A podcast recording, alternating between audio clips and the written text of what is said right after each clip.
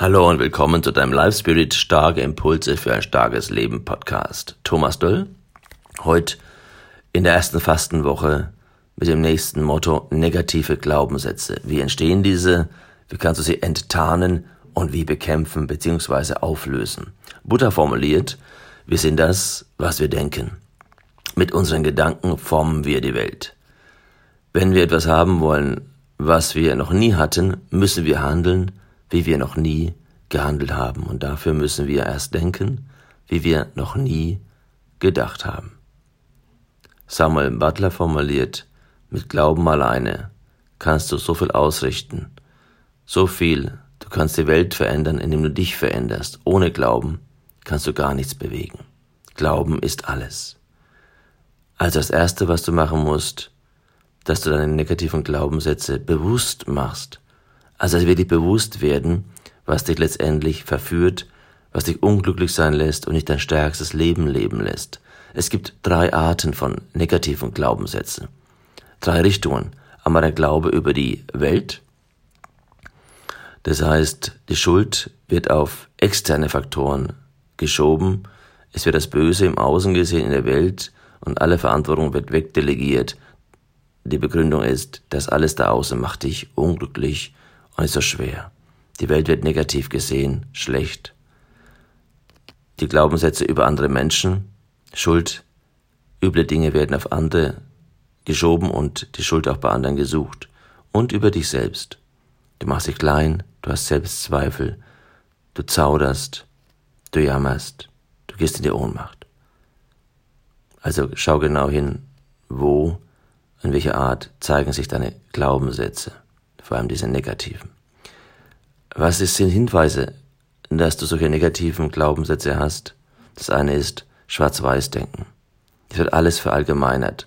Einmal gebranntes Kind, immer gebranntes Kind. Einmal enttäuscht, immer enttäuscht. Ich habe einmal erlebt, als jemand zu mir sagte, Thomas, ich werde niemals mehr glauben. Das war als Kind etwas sehr, sehr Schlimmes. Also dieses Kategorisieren, verallgemeinern, schwarz-weiß, Schubladendenken, auch wenn du Menschen in Schubladen steckst, dann musst du davon ausgehen, dass diese Schwarz-Weiß-Denken eher negative Glaubenssätze, Schutzglaubenssätze sind, um mich selbst in bessere Glaubenssätze und Möglichkeiten zu gehen.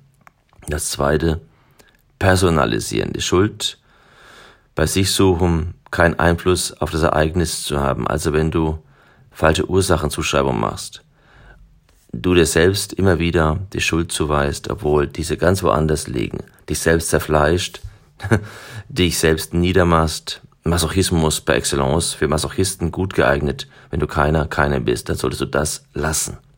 Oder katastrophisieren, das heißt vom Schlimmsten ausgehen.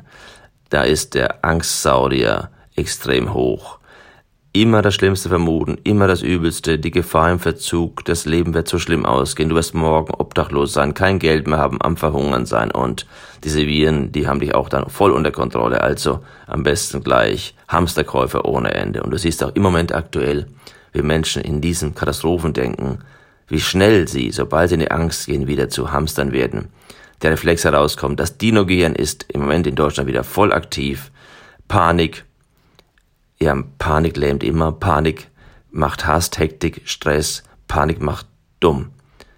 Ja, und deswegen ist Panik immer auch kein guter Ratgeber, wenn es um Lösungen geht, um ein gutes Leben. Wenn du jetzt an Vorhaben in deinem Leben denkst, was dir wichtig ist, dann schreib dir mal auf, welche negativen Glaubenssätze dir in deinen Kopf herumschwirren. Ganz hinten tief drin, ob es der Skeptiker ist, der Zweifler, der Selbsterniedriger, der Unsichere, der Nervöse, der Hibbelige, ja, die Übervorsichtige, die Schreckvolle, die Hysterische, der Verrücktmacher und so weiter. Schau mal, welche, ich nenne es mal Player, welche Anteile bei dir sind, die dich in diesen Zustand versetzen, dass du dich selbst entmachtest.